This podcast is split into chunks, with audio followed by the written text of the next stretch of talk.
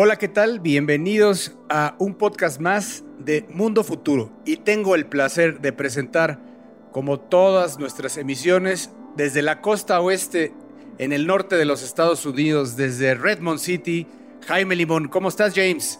Hola, don Jorge. ¿Cómo estamos? Todo muy bien, gracias. Todo muy bien por acá. Y desde Palo Alto, California, Mario Valle. ¿Cómo estás, Mario? Muy bien, no en Palo Alto en esta ocasión, pero en Belmont, California. Muy contento de saludar a toda la familia que sigue este ya exitosísimo podcast que millones de personas están en toda la tierra escuchando. Así es, millones de personas alrededor del mundo escuchan Mundo Futuro. Mi nombre es Jorge Alor y transmito desde la Ciudad de México. Mundo futuro. Mundo futuro. Mundo futuro. El principio del fin. Es una producción de Sonoro. Con Jorge Alor, Mario Valle y Jaime Limón.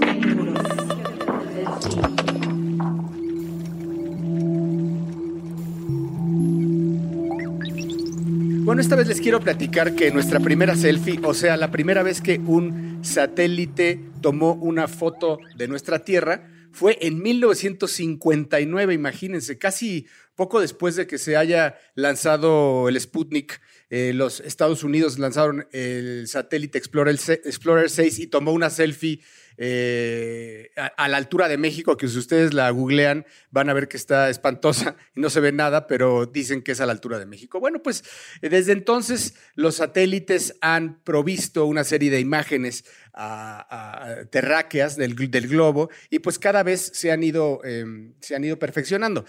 Yo recuerdo, y ustedes no me dejarán mentir, la primera vez que vimos las imágenes de, Google Earth, en aquel momento, que tendrán, yo creo que unos 20 años, se tardaban eh, eh, horas en bajar, pero a mí me parecía increíble que al, alcance de un clic pudiéramos ver imágenes de la Tierra. Eh, y, ni qué decir cuando apareció ya Maps, ¿no? Que ya nos daba una imagen como más em, cercana de las calles, ¿no? O sea, de, cómo lo casaron con las latitudes y las longitudes para tener imágenes mucho más certeras y que, bueno, ya era el, el era, era tu momento cuando podías ver tu casa, ¿no? Tu casa desde, desde arriba. Dato curioso, dato curioso que no tiene mucho que ver, pero que está muy curioso, es que esta tecnología que Google adquirió, que es la que hizo posible Google Streets o Google Maps, la compró de una compañía que se llama o se llamaba Keyhole. Pero el dato curioso es que el fundador de esa compañía llamada Keyhole es el mismo creador de una compañía dentro de Google que empezó a hacer videojuegos en realidad aumentada y que primero fue Ingress y después fue Pokémon Go. Wow. Entonces, lo que es el dato curioso es que el mismo creador de Google Maps y de Google Street es el mismo creador de Pokémon Go. No, pues suena con, sí está conectado, ¿no? En su mente, me puedo ver la imagen, en mi, en mi mente puedo imaginarme cómo fue pasando por todos estos mensajes hasta donde dijo, ¿por qué no? Si Pokémon en la calle, sí, claro. La compañía se llama Niantic y eh, Google, es, Google es dueño de esa compañía, pero el mismo creador de Niantic fue el creador de Keyhole, comprada por Google en esos años. Y ya, ese era el dato curioso. Wow. No, pues soy su fan, un crack. Un crack. Bueno, yo les, les sigo contando que, bueno, Google justamente le compra las imágenes a satélites, a satélites. No es que Google tenga sus propios satélites, hay muchos satélites, que hay redes de satélites e incluso nada más satélites eh, eh, unitarios. ¿no? En este caso, la red eh, a la que, de la que tenemos acceso a de Google Maps se llama Landsat. Y, y Landsat desde, entonces, desde los 80 se está proveyendo, proveyendo de imágenes de la Tierra. Quiero decirles nada más que las imágenes que hoy vemos de Google Earth o Google Maps, son, se, les llama de 30 metros, imágenes de 30 metros. ¿Qué quiere decir esto? Que, que por cada píxel que vemos de resolución en nuestro respectivo device, se, en cada píxel contienen 30 metros de tierra. ¿Sí? Entonces, eh, eso es lo que hoy vemos y esa es la resolución que hoy pueden ver de su casa cuando, se, cuando hoy se sitúan enfrente de su casa y le dan zoom in, zoom in, zoom in. Lo máximo que pueden ver es 30 metros. Bueno, eh, 30 metros y imágenes de 30 metros. Entonces, lo que les quiero contar es que una nueva empresa eh, fundada por, y, me, me- me suena, Mario, lo que decías de que de, una cosa te lleva a otra, ¿no? Es, eh, fundada por dos, dos niños, niños, que uno que trabajó en, Lockheed Martin, eh, esta empresa americana dedicada a hacer aviones de combate, entre otras cosas, y Facebook, y el otro de Facebook, digo, los les digo niños porque son súper, súper jóvenes, pero son no pasan de, yo creo, 25 años. Eh, ellos, eh, uno se dedicaba a hacer mapas en Lockheed, estaba en el área de investigación en mapas y el de Facebook se dedicaba a, las cruces de datos. Eh, bueno, pues de- decidieron, a partir de un, de un tweet que no sé si recuerdan de Trump, que, que tuitea una base de Irak destruida por un accidente, pero tuiteó en su cuenta personal una imagen de satélite de, que se utiliza para el, ejército que tiene, desde entonces sabemos, una resolución de 10 centímetros, así se llama 10 centimeter, que quiere decir que tiene 10 centímetros por cada píxel, mientras que nosotros vemos 30 metros, el ejército ve, bueno, el ejército en ese momento ve 10 centímetros. Entonces los chavos dijeron, oye, pues hay una, esto se puede y yo lo puedo hacer por medio de, satélites del tamaño de un refrigerador. Empezaron a trabajar en una, en una red de satélites del tamaño de un refrigerador con el fin de lanzar una red de, de 10 centimeter images. Eh, pensando en, en qué usos puede tener esto, bueno, pues imagínense, eh, la verdad es que aquí nos faltaría tiempo para saber qué podría haber en el tema de, de, de- de- usos. Lo que ellos dicen es, vaya, desde combatir, desde predecir, ah, bueno, se me olvidaba, algo importante. Sus satélites pueden ver 10 veces más de que lo que hoy vemos, eh, de resolución de lo que hoy vemos en Google, y mil veces más en, en imágenes infrarrojas. O sea, querido podescucha, querido podescucha, si usted nos está escuchando, estos satélites, hay un refrigerador en el espacio que está observándole las caries. De día y de noche, además, ¿no? Como es infrarrojo, de día y de noche te están viendo. de día y de noche. Y si ese día en su cuarto hay acción, seguramente se dan cuenta que cuando usted nada más se queda dormido, porque se, porque se calienta la habitación más, entonces es mil veces más poderoso y las, los mapas de calor está muy cañón. Entonces, pueden predecir, pueden predecir eh, desde, desde cambios de clima, obviamente mucho más certeros, pueden seguir se pueden seguir personas, pueden detectar autos, la marca, por supuesto, pueden saber de qué marca es un juego de sillas que tienes en tu jardín. Hoy, James, ahí en, en, en, en Sequoia, en Sequoia, En Issaquah. en Issaquah. en Issaquah.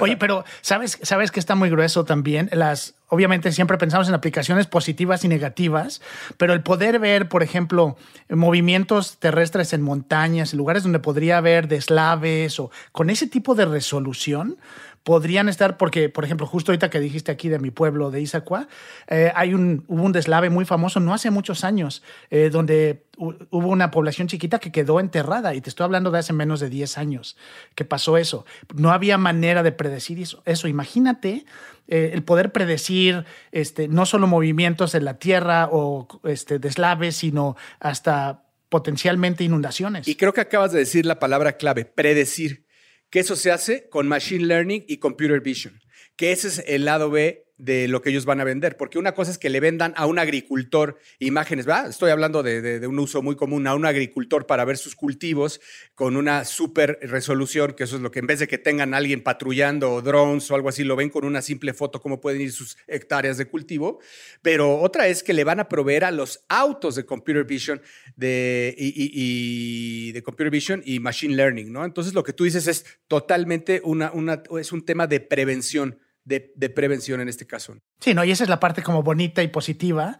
El reto que tenemos es qué pasa con el mal uso, ¿no? Sobre todo porque esto está siendo utilizado primordialmente por compañías militares. James. Sí. Ahora ya no, ¿no? Ahora ya no, ya, ya, ya pasa a ser comercial. Ya es privado, ya es comercial. Y, y la, y, perdón, y la seguridad donde tienes esa información, que, es, que ese es otro de los retos, ¿no? Al ser privado, por más información, este, o mejor resguardada que tengas tu información, si al final hay, hay, alguna filtración, pues son muchísimos detalles que pueden ser utilizados con muchos fines, ¿no? Incluyendo hasta manipularlo. Lo acabas de decir. De hecho, ellos eh, resaltan mucho el tema de la data y dónde la tienen alojada y eso porque es algo sumamente delicado, ¿no? Para las empresas, para militar, para los estados, para los países, ¿no? Fíjate que de los primeros clientes que lo compraron fueron las, empresas, las aseguradoras, ¿no? Para, para poder ver qué riesgos están tomando, sobre qué cosas, si hay accidentes, si hay posibles riesgos sobre los bienes que están asegurando. Sí, y, y mira, al final, y eso es algo que yo estaba viendo por acá, en la Universidad de Washington, que está aquí como a 20 minutos de mi casa a su casa, eh, gracias, gracias. En, la Universidad de Washington. Ahí voy para allá. ya saben aquí que con mucho gusto, donde duerme uno, duermen 20, aunque nos vean con infrarrojo desde los satélites. Eh, pero en eh, la Universidad de Washington hay un este, profesor que se llama Bo Zhao. Y lo que está haciendo es que está haciendo investigación sobre cómo puedes utilizar inteligencia artificial y algoritmos, así como los usas hoy para cambiar fotos y que no puedas ver que la foto se fue, que se cambió bueno, aplicar eso a mapas, justamente. Entonces imagínate un mundo donde empezamos a confiar tanto en estas imágenes satelitales, pero al mismo tiempo hay un algoritmo, y de hecho es un algoritmo que ya existe que le llaman Cycle GAN, que está diseñado para manipular fotografías satelitales en específico. De hecho, él ya hizo unas pruebas donde tomó elementos de la ciudad, este, de ciudades en, en China, en Beijing, y la sobrepuso como si existieran en Seattle. Y cuando tú ves la imagen, a menos que conozcas perfectamente y que puedas tener un análisis de la imagen, tú pensarías que esas cosas de Beijing que puso en Seattle existen. Eh, y lo que están haciendo ahora, entonces, es tratar de, pues, hacer, prever los posibles impactos que podría tener un, un algoritmo que esté cambiando esto y cómo ellos pueden tener una herramienta que detecte pero esto como siempre es una carrera interminable, ¿no? O sea, es como, es como fake news de las imágenes de satélite y un algoritmo que detecta las fake news de las imágenes de satélite. Y es la carrera de siempre, ¿no? Es mejoro yo mi algoritmo para este, hacer las falsas alguien tiene que mejorar el, algoritmo para detectar esas, esas imágenes falsas. Y creo que va de la mano con justo lo que estabas platicando, ¿no? Conforme hay más servicios y más este, tecnología y más decisiones que se toman en base a imágenes satelitales, si alguien tiene la manera de alterarlas, eh, fácilmente o sustituirlas o mostrarlas, pues puede tener impactos eh, graves, ¿no? No solo a nivel militar, sino hasta pensando ahorita en las aseguradoras y fraudes. Entonces, digo, de nuevo, es como la carrera de tenemos más resolución, más imágenes, pero al mismo tiempo tenemos que cuidar que no todo lo que vemos lo podemos creer. Loquísimo, loquísimo. Eh, eh, pensando más en un mundo futuro, no, no puedo dejar de pensar que estas transmisiones que hoy son de 10 centímetros me lleven a un centímetro o incluso a milímetros, me lleven a pensar en un stream en tiempo real, me lleven a pensar en la detección de devices en tus casas, en la detección de caras quizá o, formas desde de alguna u otra forma vía satélite y que quieras o no en cualquier parte del mundo pueda ser detectable. ¿Y esto con qué acabaría? Pues con muchas cosas, ¿no? O sea, quiero decir, claro que detonaría unas muchas, pero creo que para el tema de, no sé, se me ocurre pensar en el narcotráfico y en que siempre están pues escondidos en algún lugar de Sudamérica, México en este caso, y puedas llegar a detectar eh, los laboratorios con perfecta, eh, eh, perfecta em, resolución, detectar las caras, las personas, y, y, sobre todo me, queda, me quedo pensando en un tema de privacy, ¿no? de privacidad, en donde hasta dónde llega ya tu libertad cuando están vigilando el mundo, el globo terráqueo. No puedes escapar de eso. Y al mismo tiempo yo creo que es repetir la historia, ¿no? La historia bien, bien sabemos que no se repite, pero rima muy cabrón. Y una de las cosas que más me interesa de todo esto que estamos viendo es que esto ya lo vimos con Internet. Internet era una tecnología 100% militar en los 60s, en los 70s. Era una tecnología que tuvo una intención militar, un uso militar, ¿no? Después obviamente pasó a la parte académica, etcétera, etcétera. Pero esto que estás diciendo es un poco el escandalizarnos con toda razón, porque bueno, tiene implicaciones, como dices, importantes, hay una parte de escandalización que podemos tener justamente porque toda esta tecnología, hasta por lo menos hasta ahora, había sido ocupada en la trinchera militar, ¿no? Broma intencional ahí, trinchera este, eh, eh, en la trinchera militar. Hoy ya, como bien ustedes lo están diciendo, esto ya no va a pertenecerle al, ejército o a un uso militar, sino a un tema privado, donde entonces, como con Internet, empieza a haber un debate público, un debate social, incluso un debate político de cuáles son los usos y posibles afectaciones en términos de política pública que el uso de esta nueva tecnología va a tener por parte de compañías privadas, porque entonces vamos a empezar a ver los nuevos Google, los nuevos Amazon y los nuevos Facebook, pero ya con este tipo de tecnología y poder. Sí, pero siempre militar irá un paso adelante. Entonces, habrá otros satélites y otras resoluciones no de uso comercial que estarán vigilando a Rusia y a China y... No, esos, esos güeyes ya están trabajando en la tecnología para leerla chingadamente, cabrón. Y al, y al, final todo eso obedece al, dinero, ¿no? Por eso los gobiernos invierten tanto en militar, no solo invierten en armas, sino hoy también en, invierten en, este tipo de tecnologías y por eso, por eso sale primero la, la, parte militar y después llega la parte privada, pero aún en cualquiera de las dos, pues al final el que manda es el dinero, ¿no? Y cuando tengamos la parte de... Estaba viendo la acción, perdón, estaba viendo la acción de Lockheed Martin ¿Saben cuánto valía la acción de Lockheed Martin en 2011, hace 10 años? No, ni idea. 70, 79 dólares. ¿Sabes cuánto, en cuánto cerró hoy? En 387 dólares. O sea, se multiplicó por 5. Tipo, tipo Facebook. En 10 años. Exactamente. y, es que, y es que al final es justo lo que ustedes decían, es un desarrollo tecnológico que nadie ve hasta que después se vuelve público. Eh, pero es un desarrollo al cual es probablemente donde más se invierta. Es dinero que se invierte en todas estas nuevas tecnologías que no vamos a ver nosotros, que tal vez acabemos viendo en soluciones privadas como estas. Eh, pero al, final del día, cuando empiezas a ver tú dónde se está invirtiendo y que si tienes suficiente dinero vas a tener acceso a esta información. Por ejemplo, Jorge, lo que decías tú de, del narcotráfico, poder detectarlos, bueno, también puede ser a la inversa, ¿no?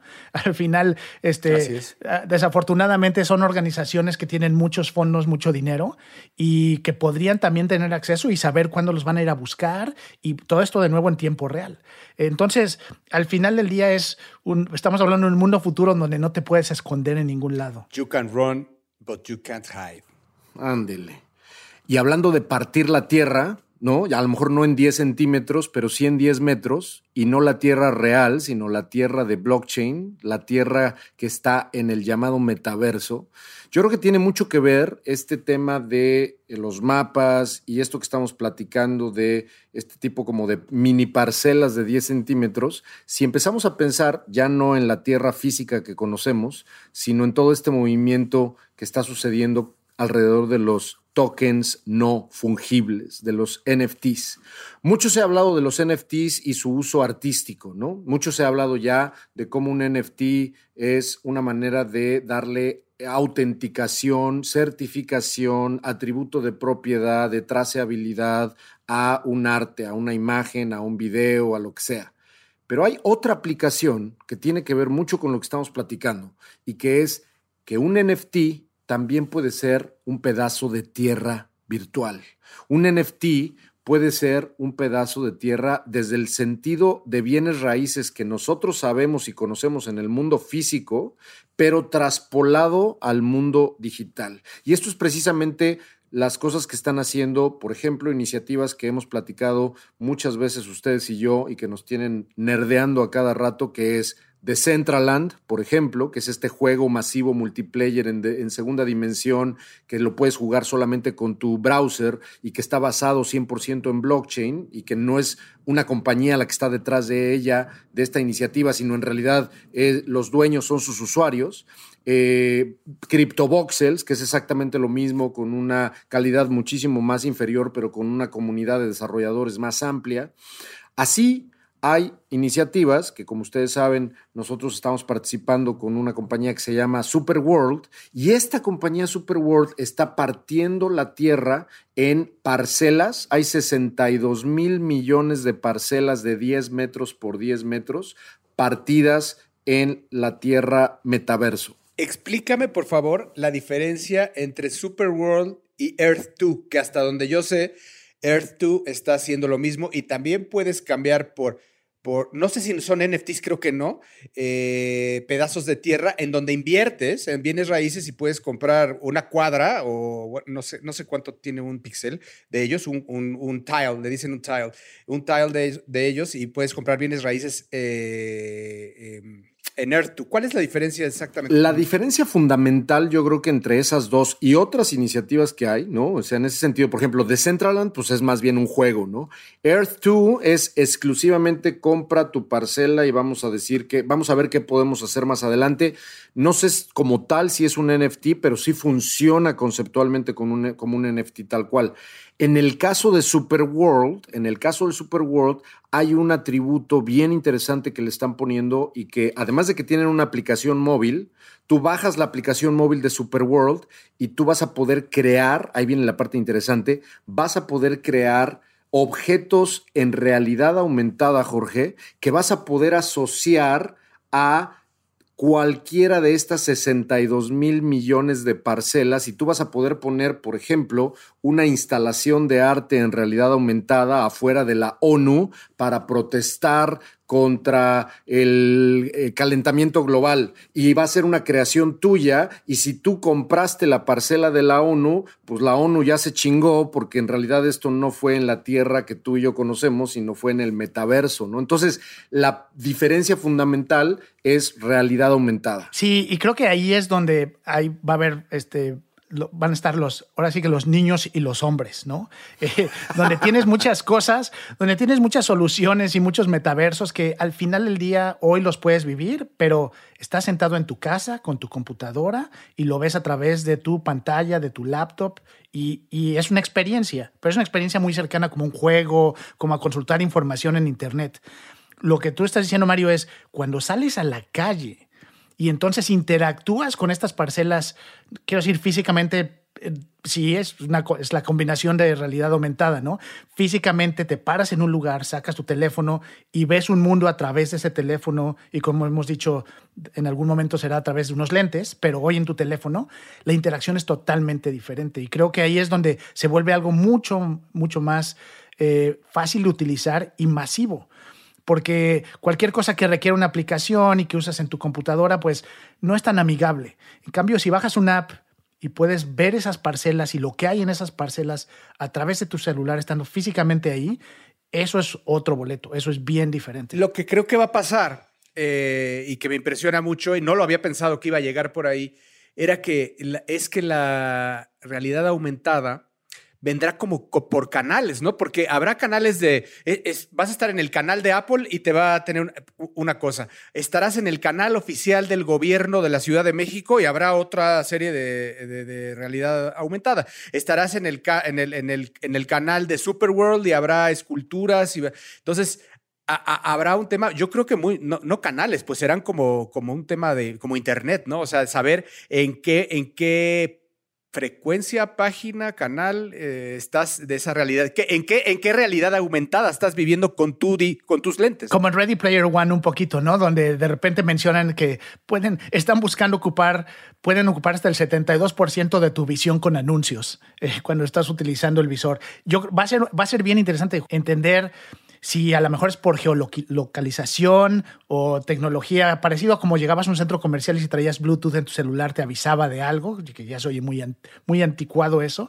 Pero sí, eh, probablemente tú vas a tener como tus filtros dentro de tu teléfono, tus lentes. Totalmente. Y vas a decir, yo quiero estar eh, conectado a estos canales y conforme te mueves en donde estás, la ciudad o el campo, vas a ver diferentes cosas dependiendo de lo que se transmite ahí. Y lo que decía, ¿no? Quizás te skins, ¿no? Y que le pongas ahí que quieres skin de Hello Kitty, que ya lo había y tu mundo se vuelve el Hello Kitty. Justamente para eso va. Y entonces tú le vas a poder dar una apropiación de- completamente válida, única, escasa, ¿no? Irrepetible a tus propiedades virtuales dentro de este mundo, que es lo que está haciendo, yo creo que mucho más interesante que simplemente el estar eh, haciendo trading con cripto, ¿no? La parte de blockchain, lo que verdaderamente está trayéndonos es mostrarnos la gran, el gran potencial que esta tecnología tiene para poder ofrecernos este tipo de atributos y traspolarlos al mundo virtual. Estaba yo revisando y Earth 2 no son NFTs, estaba revisando la parte técnica y no son NFTs como tal. En el caso de Superworld o en el caso de otra compañía que está basada en la República Checa que también está vendiendo, ahí sí no específicamente de la Tierra, planeta Tierra, porque Superworld es, pusieron una especie de división en el planeta Tierra por 10 metros por 10 metros, crearon 62 mil millones de parcelas y esas las están vendiendo para que tú la próxima vez que vayas a el Estadio Azteca o la Torre Eiffel puedas ver un despliegue con la aplicación de realidad aumentada de Superworld, un despliegue de lo que sea en ese tipo de cosas y lo puedas monetizar y etcétera, etcétera. Pero hay compañías como Victoria VR, por ejemplo, que están creando mundos virtuales donde en esos mundos virtuales, muy al estilo de Ready Player One, están vendiendo también con NFTs y con de manera irrepetible como a nivel descentralizado, están vendiendo tierra y tú puedes apropiarte de esa tierra y crear lo que quieras alrededor de esa tierra. Y no va a ser encima de la Torre Eiffel o encima del Estadio Azteca, va a ser en realidad en, una, en un mundo donde tú vas a poder crear justamente lo que acabas de decir, un mundo de Hello Kitty en realidad virtual tuyo. Me llama muchísimo la atención cómo el tiempo, o sea, el tiempo en cómo ha catapultado desde la aparición de los NFTs a lo que estamos hablando hoy de tierra. Cierto es que eh, cuando aparecieron los NFTs y estaban ligados al arte, en lo personal siempre creí que era la primera parte y que iba a detonar cosas increíbles e inimaginables en ese momento, ¿verdad? Pero estamos a, estoy diciendo días, ¿no? Días de, de haber estado hablando de NFTs y arte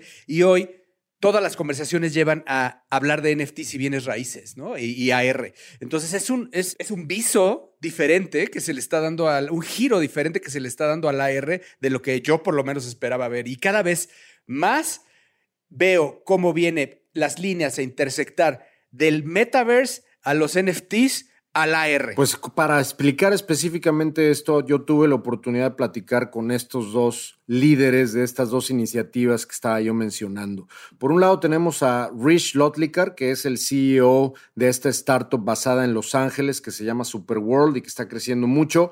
Seguramente le suena el nombre, el apellido de Wolfram, el doctor Wolfram, que es un gran matemático él es inversionista también de Superworld. Es algo súper interesante. Oye, está bien cañón Wolfram porque, o sea, bajita la mano, es un genio, es un genio y además le gira, o sea, pareciera, lo ves y parece que es un super nerd, pero también es businessman y es inventor y es programador y... Tiene una aplicación increíble. Y tiene su fanbase, su fandom bien establecido. Wow, bueno, pues platiqué con, platiqué con Rich Lotlicker, que es el CEO de Superworld Y esto fue lo que me dijo. Superworld is a virtual world in augmented reality mapped on top of the real world. We're in it right now. It's all around us. You have a world. I have a world. Brands have worlds. So if I come to your city, regardless of where it is, you know, New York, London, Paris, Miami, Beijing, Tokyo, anywhere in the world, you could say to me, Rish, why don't you just check out my world? And I could walk around and you've left me things. You've left a hologram of yourself somewhere, totally interactive. I can talk to you. You've left photos and videos in different places. You've left NFTs anywhere in your, around the world that I could buy. You've basically personalized the real world in augmented reality brands have worlds. So Nike could put a Nike shoe in the park next to your house, but Coca-Cola in the same place could put a floating Coca-Cola bottle. Any spot in space could have an infinite number of items because each of these worlds is just a filter on top of the real world. There could be an infinite number of filters. And so what I've described is a combination of Pokemon Go, which is an analogy for adding digital information to the real world, meets Foursquare, which is an analogy for data, meets monopoly. And on the monopoly side of it, we've taken the surface of the earth and we've divided it into 64 billion virtual blocks. And so if you own a block, you get a share of any of the economics that happens there advertising, e-commerce, digital commerce, data, analytics, and gaming. All of these blocks are NFTs on the Ethereum blockchain. And then the high level kind of mission of Superworld is for us to improve the world and to build a better world. And with that, we allow our users to earn crypto by their user activity, as well as we benefit the real world with their user activity. As an example of that, we're planting a tree for every plot of virtual land bought in Superworld. And on top of this virtual land, we're also building applications. There's a mobile application that allows you to create, discover, and monetize anything anywhere. We're launching an NFT marketplace that allows anyone to create digital assets out of any file type and put them into augmented reality anywhere in the real world. And we're building a developer API so other apps can build on top of Superworld. And we're also getting into tokenization and DeFi. So Superworld is a virtual world built on top of the real world where the possibilities are limitless. The future of virtual real estate is the ability to be able to own the internet of places. So at Superworld, we're building a virtual world in augmented reality mapped on top of the real world. What that means is, is that virtual layer of real estate covers everything on top of planet Earth, which means that you can buy NFTs, which are about a city block of land each, about 100 meters by 100 meters square. And these NFTs cover planet Earth. And if you own one of those NFTs anywhere on the planet, you get a share of any of the economics that happen there. Advertising, e-commerce, digital commerce, data, analytics, gaming. And so ultimately, as more activity occurs on the Superworld platform and as more activity occurs in real life in any of the places where you own virtual land or where virtual real estate is owned by users, there's an opportunity for users to share in monetization that occurs on that plot of land virtually in Superworld, as well as through online offline interactions, O to O interactions with what happens in the real world. Because we cover the whole surface of the earth, there's a lot of opportunities for virtual real estate to enable users to be able to experience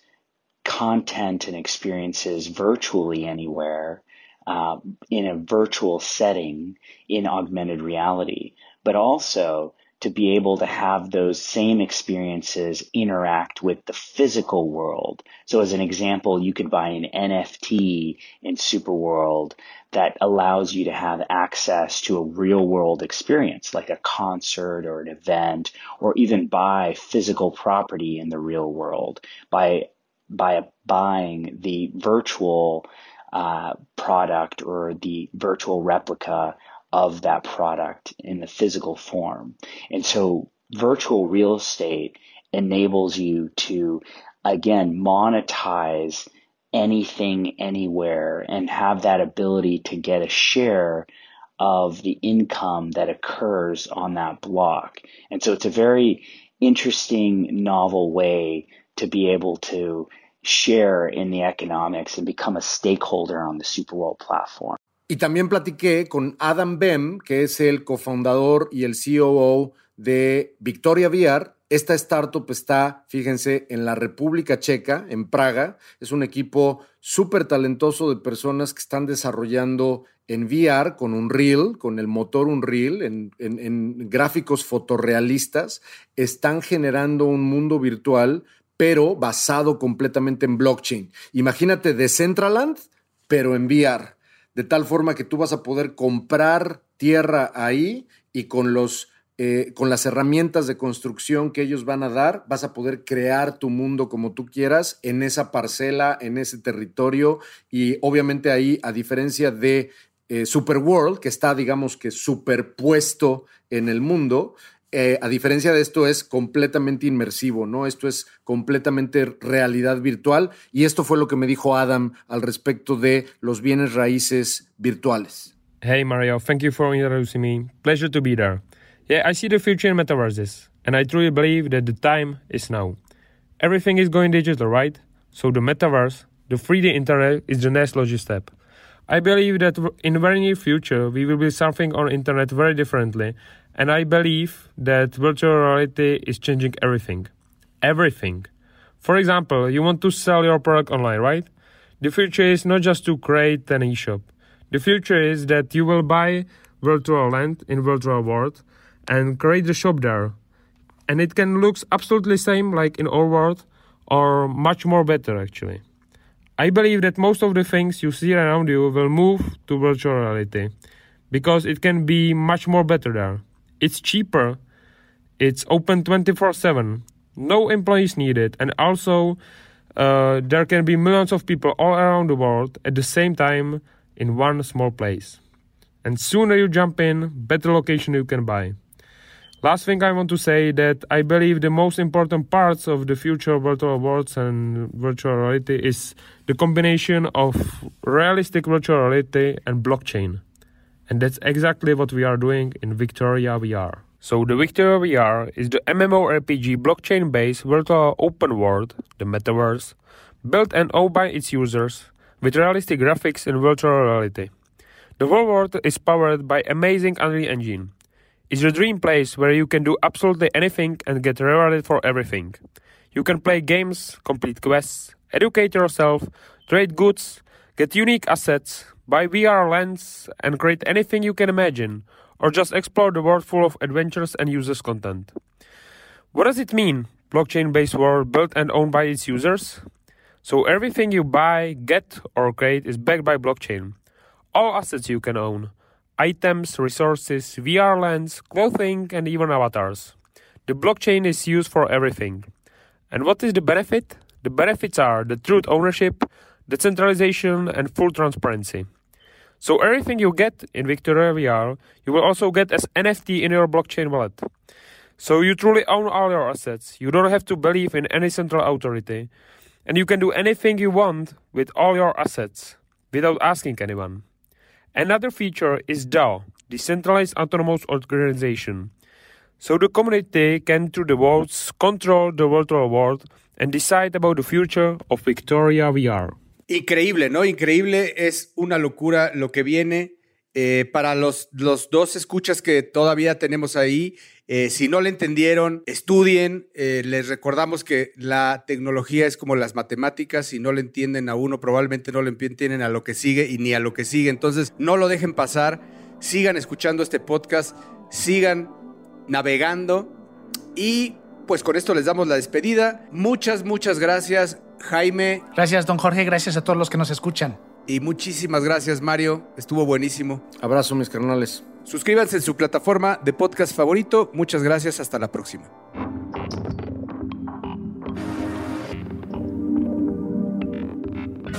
Mundo Futuro. Mundo Futuro es una producción de Sonoro. Suscríbete a Mundo Futuro en Spotify, Apple Podcasts o en tu plataforma predilecta de streaming.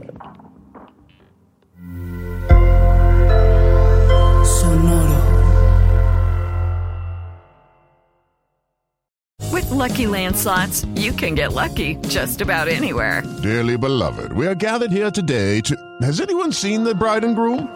Sorry, sorry, we're here. We were getting lucky in the limo and we lost track of time. No, Lucky Land Casino, with cash prizes that add up quicker than a guest registry. In that case, I pronounce you lucky. Play for free at LuckyLandSlots.com. Daily bonuses are waiting. No purchase necessary. Void where prohibited by law. 18 plus. Terms and conditions apply. See website for details.